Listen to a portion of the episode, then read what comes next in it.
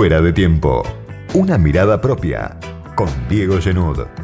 Todos los sábados, de 18 a 19, por Millennium.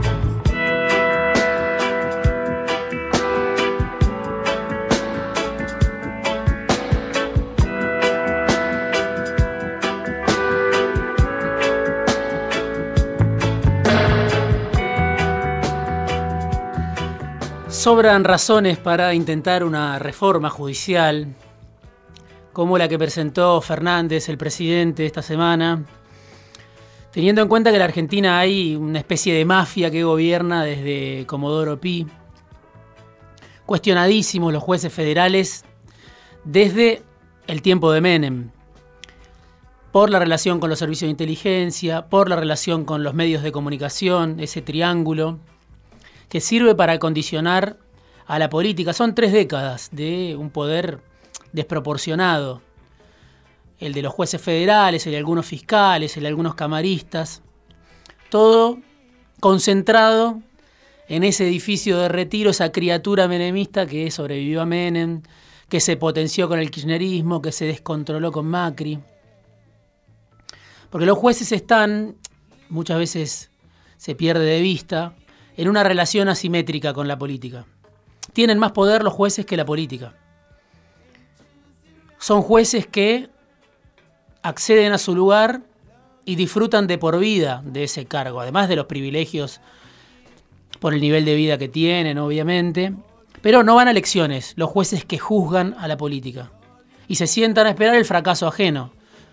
Hay que mirar nomás el caso de Rodolfo Canicova Corral, que se acaba de jubilar esta semana con 75 años, un juez emblema de la servilleta de Carlos Corach, servilleta que según Carlos Corach nunca existió, pero que quedó inmortalizada como sinónimo de esa relación viscosa, podrida, entre la política, el gobierno de turno, los jueces federales, los servicios de inteligencia, los medios de comunicación. Hay motivos para esa reforma judicial que presentó Fernández, pero al mismo tiempo hay un poco de ruido. Por un lado, el mismo caso de Canicoba Corral, que se acaba de ir, después de que el cristinismo lo cubriera en el Consejo de la Magistratura. Se fue Canicoba Corral procesando a Dietrich, a Duhovnev, a Iguacel, por el curro de los peajes, un negocio más del macrismo, turbio por donde se lo mire, donde entra una empresa ligada a Macri en el negocio de los peajes antes de que asuma Macri un tarifazo descomunal para las concesionarias de peaje. Canicova Corral se va procesando a estos funcionarios, pero se va sin rendir cuentas sobre sus propios actos. Por eso digo, hay una relación asimétrica entre la política y los jueces federales. Es el mismo Canicova Corral que sobreselló a Gustavo Arribas en tiempo récord en la causa Odebrecht, el mismo que metió preso al caballo Suárez cuando le servía a Macri para su discurso antimafia, antisindical, para avanzar con la flexibilización laboral, mostrar la cabeza de un sindicalista de lo peor como era el Caballo Suárez, Canicoba Corral lo metió preso rápido en relación con los servicios de inteligencia, que en ese momento respondían a Macri. Bueno, ahora obviamente se da vuelta y lo juzga Macri, el mismo Macri que permitió el descontrol de los servicios de inteligencia. ¿Hay razones para una reforma judicial de Comodoro Pi, de ese poder extorsivo? Sobran razones, después de tres décadas de un poder desproporcionado. ¿Qué se puede cuestionar? Primero, el sentido de la oportunidad, por supuesto, al presidente, en medio de la crisis y de la pandemia. El gobierno perdió la pelota, como me decía un funcionario del gobierno nacional, necesita recuperarla.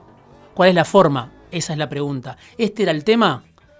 La reforma judicial que ya le sirvió a la oposición para pararse de manos, para unirse en el espanto, la oposición de Juntos por el Cambio, la oposición empresaria, un sector de la Corte Suprema. Es una pregunta. ¿Este era el momento? Lo segundo es la palabra del presidente, que se puede discutir en qué lugar queda la palabra del presidente. La autoridad del presidente un presidente que no es cualquiera.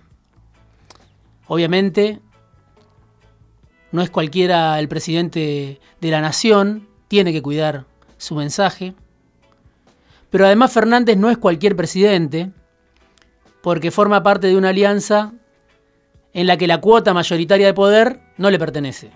Le pertenece a la gran electora, a la dueña de los votos, a la que lo eligió sin consultar a nadie, Cristina Kirchner. Por eso Fernández tiene que cuidar más que nadie su propia palabra, que es la base de su autoridad.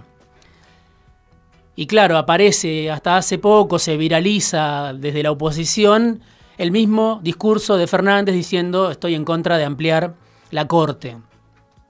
Lo dijo cuando era un opositor tenaz al último cristinismo, lo dijo en campaña, lo dijo después de, de asumir y ahora convoca a un consejo de especialistas para ver si se amplía, entre otros motivos, entre otros temas, si se decide lo que él dice que no hace falta, que es ampliar el número de jueces de la Corte. Por eso, la pregunta en esta reforma judicial que presenta Fernández, que parece tener dos capítulos, una reforma judicial más parecida a lo que Fernández presentó en campaña y una reforma judicial más parecida a lo que se supone es el deseo de la vicepresidenta. ¿En qué lugar queda la palabra de Fernández que decía que no hace falta ampliar la Corte. ¿Por qué lo hace? Bueno, por supuesto, si uno lee los medios opositores es porque Cristina lo lleva de la nariz, pero bueno, es el razonamiento permanente de los medios opositores en todos los temas. Pero en este caso, incluso hablando con funcionarios del gobierno, de las distintas líneas del ancho oficialismo, sí aparece la voluntad de Cristina y la preocupación sobre todo de Cristina en el tema judicial. Da la sensación de que Cristina se siente todavía arrinconada por los jueces, por los camaristas, por las causas, por los medios que apoyan al macrismo y se basan en esas causas para seguir lastimando la legitimidad o la figura de la vicepresidenta. Y queda esa sensación Pasaron ocho meses y no cambió de manera sustancial la situación de la vicepresidenta, ni en los tribunales, ni en los medios de comunicación que apoyaron fuerte la aventura de Cambiemos y que hoy siguen militando fuerte contra el cristinismo. Cuando Cristina dice, pide que su abogado, Carlos Veraldi, se siente en este consejo consultivo, da la sensación de que no está segura de su propia fortaleza política, la vicepresidenta de la Nación. Como si no confiara en el poder que hoy tiene. El poder de los votos, el poder del Estado, el poder del gobierno. Como si pensara que esa fortaleza que tiene la vicepresidenta fuera endeble. Como si tuviera en cuenta ese otro razonamiento del que hablaba al comienzo del editorial, los jueces tienen más poder que la política y se sientan a esperar el fracaso de la política. Hay una relación asimétrica. Como si Cristina estuviera viendo eso, que el poder político se puede agotar y los jueces quedan. Los jueces federales de Comodoro Pi, los de la Corte Suprema en este caso, que son los que a ella parece le preocupan más. Como si Cristina tuviera muy presente todavía la soledad que vivió durante los años del macrismo, cuando gran parte del Frente de Todos, de los socios del Frente de Todos, sectores como el Frente Renovador, por ejemplo, o Miguel Ángel Pichetto apostaban a que Cristina quedara acorralada a través de Comodoro Pi. Los que no tenían en votos, lo que el masismo no tenía en votos, lo que Pichetto no tenía en votos, pensaban lo podían juntar gracias a la fuerza de Comodoro Pi, a Bonadío, a otros jueces federales, a Stornelli, a arrinconar a Cristina no a través de los votos, sino a través del poder extorsivo de Comodoro Pi.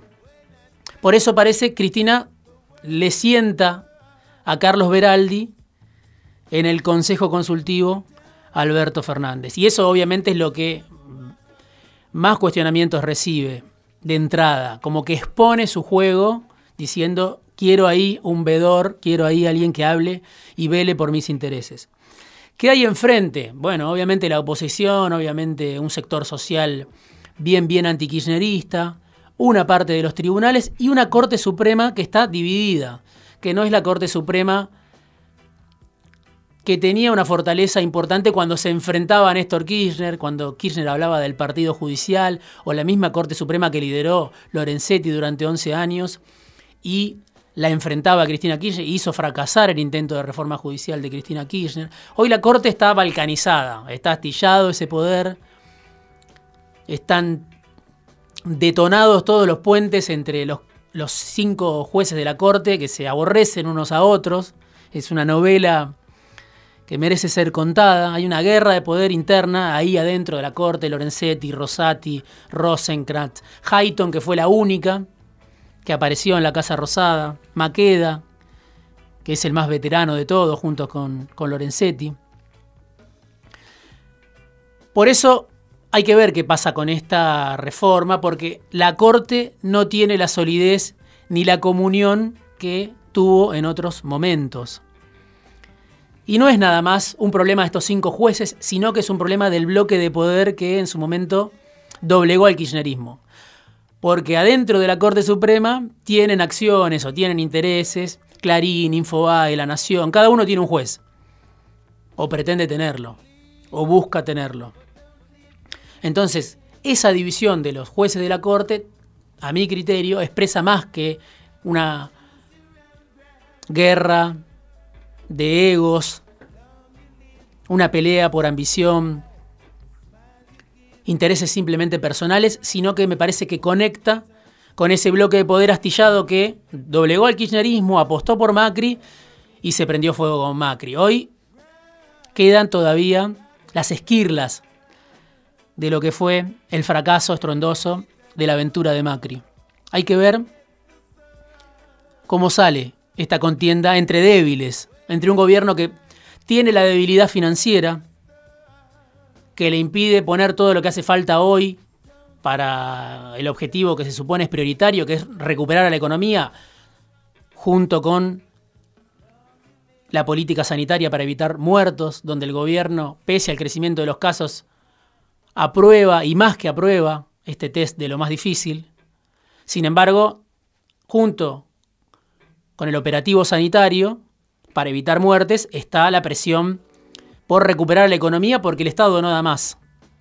Te lo dicen así muchos funcionarios del gobierno. Y el gobierno es débil porque no tiene la fuerza, no tiene la inyección de fondos que necesita para sacar a la economía adelante. Y además de esa debilidad financiera, tiene una debilidad política. Porque cuando quiere presentar un proyecto como el de expropiar Vicentín, dura nada y tiene que dar marcha atrás. Porque cuando habla de un impuesto a las riquezas, tarda tres meses hablando y hablando y hablando del impuesto a los ricos y el proyecto no aparece. Un desgaste innecesario, además, del gobierno en su conjunto, no hablemos solo de Alberto Fernández. En ese contexto de debilidad financiera, debilidad política, el gobierno va a una nueva confrontación de resultado impredecible con esta corte débil, con este bloque de poder también astillado, también desprestigiado, de estos medios de comunicación, de los tribunales de Comodoro Pi, de la mafia que funciona dentro de Comodoro Pi. Y Cristina, que yo decía hace unas semanas, planteó una discusión interesante cuando compartió la nota de Alfredo Sayat, que hablaba de con quién se puede armar un contrato social, que cuestionaba a Clarín y a Techín por ser la derecha empresaria. Ahora parece en esta escena de la reforma judicial preocupada por su situación personal, por su situación familiar, por su pequeño mundo, como desconectada de esa discusión más grande de lo que le pasa a la mayoría de la gente que hoy hace malabares para llegar a fin de mes, que perdió sus ingresos en muchos casos, todo lo que sabemos que genera la pandemia. Como si Cristina no pensara que puede aumentar su fortaleza a través de la pura política que no puede blindarse, ganar legitimidad desde la acción política, desde el gobierno, como si descartara esa posibilidad, quizá por esta debilidad de la que hablaba antes. Por eso Cristina parece concentrada en su situación. Por eso pide que Veraldi se siente en este Consejo Consultivo. Y mientras pasa eso en la tercera sección electoral, en el conurbano sur, 11 intendentes, 10 peronistas y un macrista como Grindetti se juntan para reclamarle a Edesur que invierta y resuelva los cortes de luz permanentes que hay. La tercera sección electoral, la base irreductible del poder de Cristina. Ahí, hoy los intendentes, incluso un macrista, están pidiendo inversiones porque no se aguanta más los cortes de luz y porque además tienen miedo de que los cortes de luz se profundicen en el verano y que el malestar crezca cuando lleguen las elecciones. Casi en defensa propia estos intendentes están saliendo a pedir lo que sea, que invierta más, Edesur, porque si no invirtió con el tarifazo de los años de Macri, ¿cuándo lo va a hacer? Que se rescinda el contrato, que se estatice, que venga otro accionista, lo que sea. No, no sobran oferentes, no hay una solución fácil, pero me interesa mostrar este gesto de autoprotección de la clase política, del primer mostrador de la política, de los intendentes que ven el descontento en el marco de la crisis. Cristina aparece, aunque también la culpan de, este reclamo de los intendentes, aparece desconectada. Cuando uno habla con los intendentes no tiene mucho que ver con esta situación, parece más concentrada en su situación personal. Por eso, desde la Casa Rosada al conurbano, desde los estudios de televisión a la corte y al Congreso, más allá de las bravuconadas, más allá de, de la polarización, de la guerra de sobreactuaciones que vemos todos los días, lo que uno percibe es que todo es más frágil de lo que parece. Si empiezo a desconfiar de mi suerte estoy perdido, pues tengo ideas cada vez menos atrevidas, pero cerca, aquí cerca el lobo aúlla despertando al mal hombre, al mago bueno, con un corazón que no puede cumplir más promesas ya.